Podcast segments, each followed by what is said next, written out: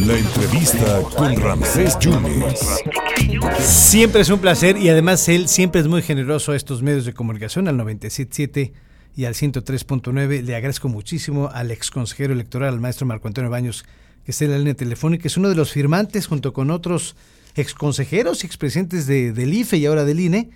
Hay una carta que se la dirigen al presidente del Senado y también al presidente de la Junta de Coordinación Política desde ayer, don Marco Antonio. Advierten advierten que este plan B que se estaría aprobando, pues no va a haber garantías de elecciones libres y entre otras cosas, don Marco Antonio, muchas gracias por la oportunidad. ¿Cómo está? Ramsés, los saludo con mucho afecto y a todos los auditorios también. Ayer, por supuesto, nos apersonamos en la en la Cámara de Senadores. Eh, eh, tenemos un presentamos un escrito muy sencillo donde le hemos dicho a, los senadores que consideramos que con la reforma, con este famoso plan B, pues no se garantizan estas elecciones creíbles, auténticas, que organiza el Instituto Nacional Electoral ante CIFE desde hace 32 años.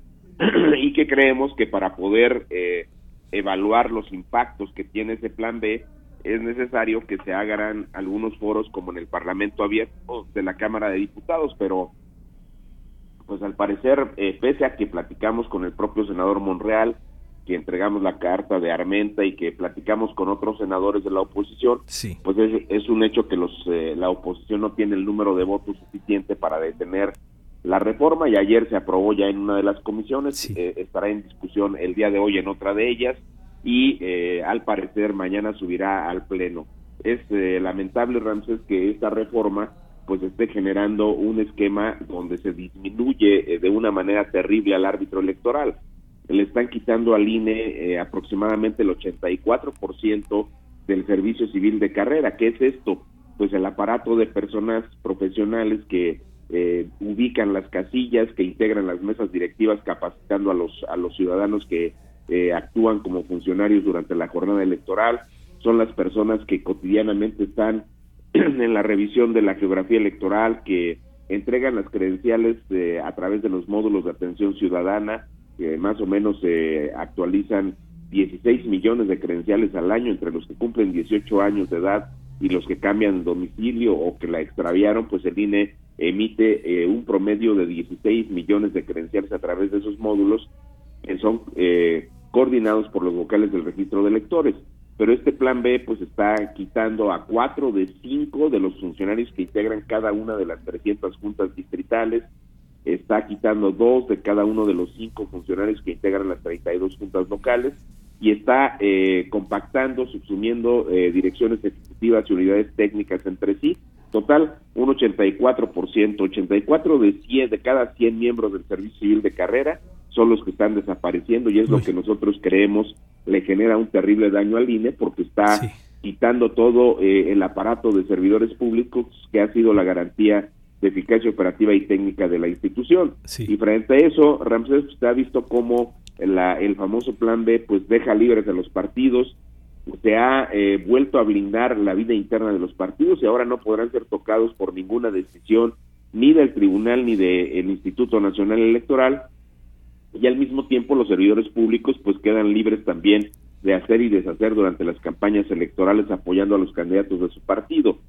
Eh, para decirlo de una manera coloquial, pues este plan B le quita las piernas, le quita los brazos y los dientes al INE y al Tribunal Electoral y eh, está fortaleciendo a los partidos políticos y dejando eh, un modelo completamente libre para que los servidores públicos hagan y deshagan. Y eso, pues, por, por supuesto que favorece a Morena, dado que Morena tiene 22 de las 32 gubernaturas, tiene mayoría en 21 de los 32 congresos locales y cerca de las dos terceras partes de los ayuntamientos del país. Entonces, pues es una reforma completamente a modo que, eh, dicho sea de paso, pues está sirviendo para que López Obrador eh, cobre facturas que dice tener con el INE. Sigue pensando que le hicieron eh, fraude en el 2006 y pues todo el mundo ha visto cómo ha tenido un pleito público con Lorenzo Córdoba y con Ciro Murayama y entonces usa el famoso plan B para esto.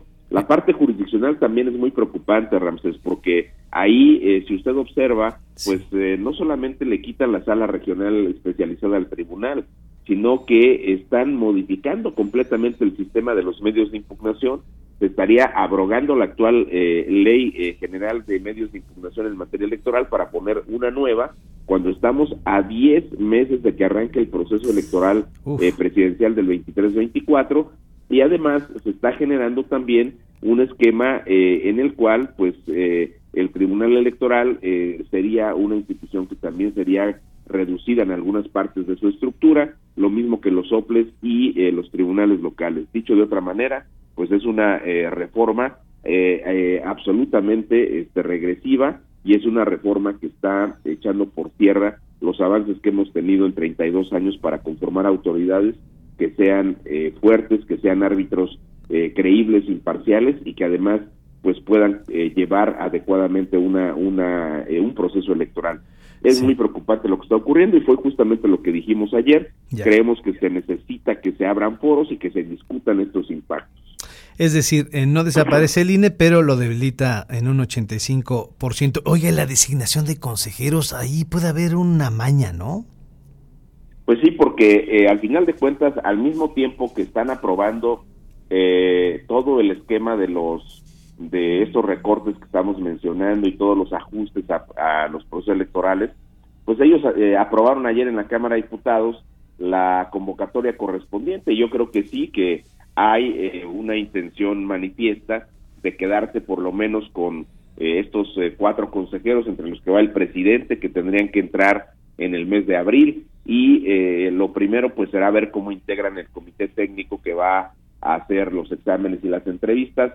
Y todo el mundo sabe que ese comité que tiene siete personas, pues tendría tres designados por la Junta de Coordinación Política. Varios diputados de Morena, pues, han dicho que les tocan los tres dos más de la Comisión de Derechos Humanos, que es de Morena, como, perdón, como también todo el mundo lo sabe, y eh, dos más del INAI. así es. Pues sí, así sí es un es una intención Ramsés de, de, controlar a las autoridades, ya sea por la designación de los consejeros y sumándole pues todo este severo recorte que resulta eh, pues yo diría incomprensible para un presidente que tiene el apoyo popular que tiene y que además en los últimos años con el INE pues ha tenido el reconocimiento expreso a todos los triunfos electorales que, se han dado. Entonces, la verdad de las cosas que no se justifica la forma en que lo planteó el presidente, sobre todo si pensamos en que el presidente dice que con eso se van a evitar gastos, pero la realidad de las cosas es que al mismo tiempo dejó completamente libre el financiamiento de los partidos del suyo, que Morena tiene 1.700 millones de financiamiento público anual en el ámbito federal, más una cantidad parecida en el ámbito de los 32 organismos electorales de los estados.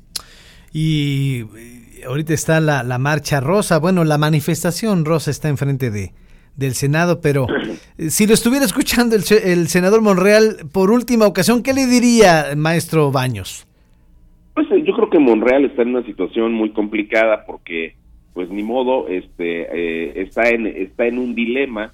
El dilema es o apoya las modificaciones autoritarias de, de Andrés Manuel López Obrador como como se lo están pidiendo, porque ha tenido al secretario de Gobernación en un cabildeo permanente, en lugar que se ponga a trabajar, pues está metido allá en la Cámara de Senadores, este, eh, dando línea para que los senadores de Morena hagan, deshagan, para ver qué se quita, qué se pone.